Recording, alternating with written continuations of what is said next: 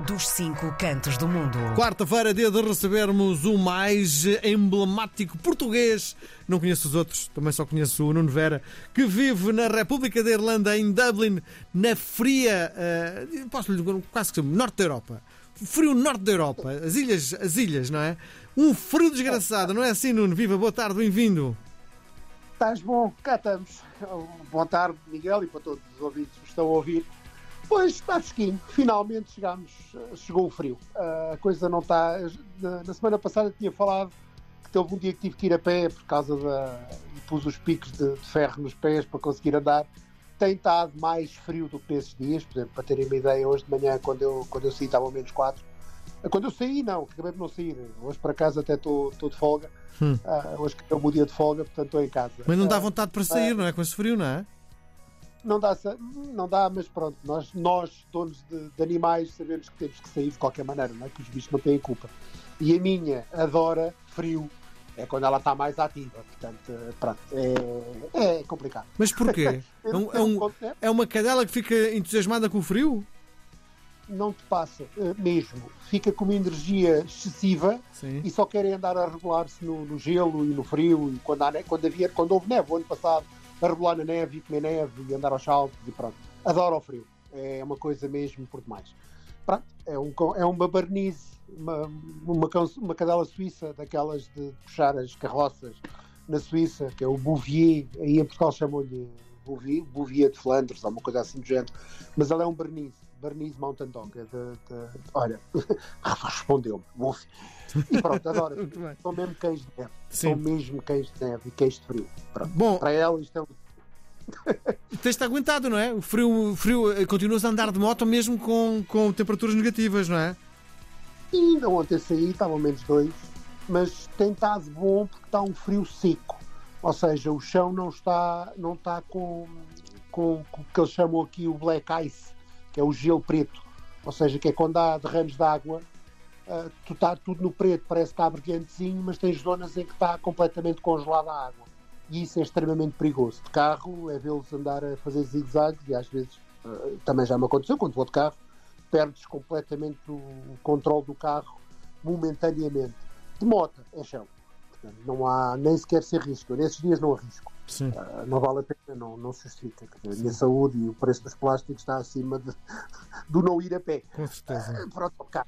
Pronto, prefiro, como é óbvio, prefiro ir de outro modo de transporte. Mas ontem, por exemplo, estavam menos dois, uh, às 8 da manhã, e, estava, e o gelo estava seco, ou seja, não havia gelo. O chão estava com aquele brilho, parecem cristais, uhum. o que até dá atração. Portanto, quer dizer que está, está tudo agarrado e fui, fui impecável, não, não tive qualquer problema. Claro, vai-se mais devagar, não, não te inclinas nas curvas, não, não andas propriamente a, a acelera. Com certeza. Mas tens todo o cuidado e mais algumas, sim. É, é tão mau como num dia de chuva em uh, Portugal. Intenso. Pronto, Sim. perdes, perdes, como é óbvio, perdes tração, não é? Mas Sim. tens que ter Sim. cuidado. Bom, uh, três escritores de língua portuguesa são nomeados para o Prémio Literário de Dublin. Isto é um prémio importante? É um dos maiores prémios, pelo que eu tive a ler assim rapidamente, é um dos maiores prémios literários em dinheiro que se dá a algum autor. Pronto, este prémio é dado na Irlanda, tem a ver com, com autores de língua, neste caso a língua portuguesa, pronto, nós estamos a falar disso, mas é de traduções feitas para inglês.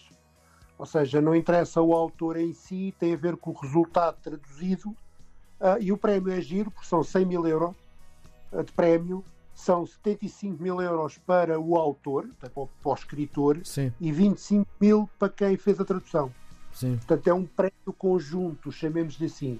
Sim. Pronto, os três nomeados, para quem tiver interesse em saber, são é, os brasileiros Itamar Vieira Júnior com o Tortarado, o Stênio Gardel, a palavra de que resta, e o moçambicano Miyakoto, o Bebedor de Horizontes. Sim.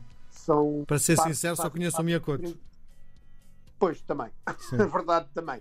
Uh, fazem parte da lista de 70 nomeados. Muito bem. Pronto, depois eles falam do, da tradução, de quem fez as traduções e do, dos valores.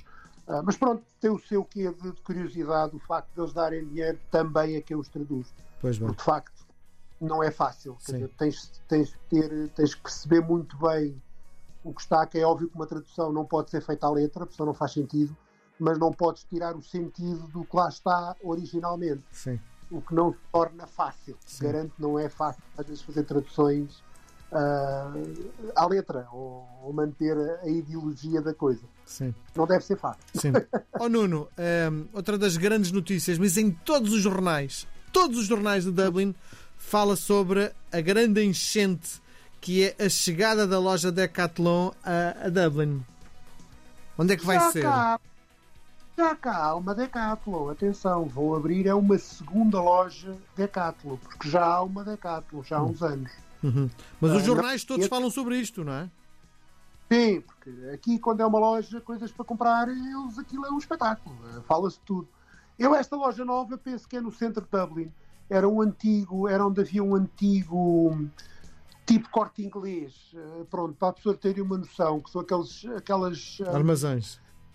armazéns que vendem multimarcas e todas as coisas, são armazéns muito grandes, que eles que, que, que houve uma após uma inundação muito grande, umas chuvas muito intensas, o prédio estava um bocado degradado e caiu o interior todo. Ou seja, ele tinha uma, uma cúpula de vidro e toda essa cúpula caiu com o peso da água, porque claro, não houve manutenção, não foi limpo, coisas podres, veio tudo cá para abaixo, portanto, a loja fechou e aquilo teve, tiveram quase para deitar o prédio abaixo mas como é um prédio muito emblemático, é um prédio muito antigo da- da- da- do centro de Dublin, da rua principal, ou aquela rua que tem o, o, o Spigot, tem o, o, o espeto, que é o, o landmark aqui da, de Dublin, eh, eles mantiveram tudo, ou seja, foi uma obra geral, portanto, mantiveram a fachada e fizeram tudo novo, e sim, vai abrir aí uma Decathlon que será grande no centro de Dublin.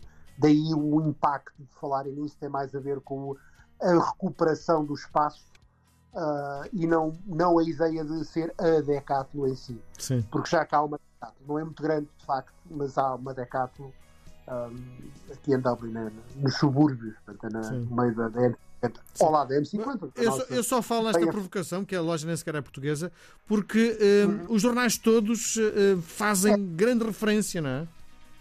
Sabes que eles aqui, tudo o que é muito, eles usam, eles têm uma filosofia muito própria. Ahm, aqui é uma coisa gira, tu vês, por exemplo, ao fim de semana, ah, tu vês pessoal ir jantar, ah, as mulheres vão, tipo casais, as mulheres vão todas arraiadas, todas produzidíssimas, mini saias ou saias compridas, whatever, pintadas, cabelos arranjados, eles vão de fato treino.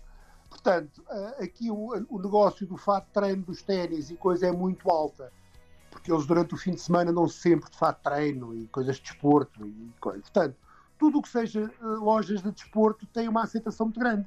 Pronto, ah, na altura dos lockdowns, uma coisa que foi impressionante quando, quando as lojas começaram a abrir, tu vias filas, mas filas infindáveis de pessoas à frente, tipo das, da- das, da- da- das lojas da Nike, das lojas da Adidas, da- das, das lojas de desporto, por isso mesmo. Queriam ir comprar coisas, os fatos treino já estavam a ficar velhos. Ah, pronto. É pá, não. Tendências, pronto. Sim. Sim. Pancadas, como Sim. se costuma dizer, Sim. rapidamente. Nuno, outra das notícias que vem muito nos jornais de hoje tem a ver com ahm, o frio intenso que se está a sentir, já falámos nisso no princípio da nossa conversa, mas a juntar a isto temos a quantidade de- muito grande de pessoas que vivem, que dormem nas ruas e que nem sequer querem, de jeito nenhum, eh, serem ajudadas para sair da rua, não é? Epá, pois, isso é os flagelos das grandes cidades e das grandes metrópoles. Também acontece o mesmo em Lisboa, acontece o mesmo em Paris, acontece o mesmo em Madrid. Como é óbvio, acontece em Dublin. Aqui temos o problema de que as temperaturas são mesmo muito mais baixas.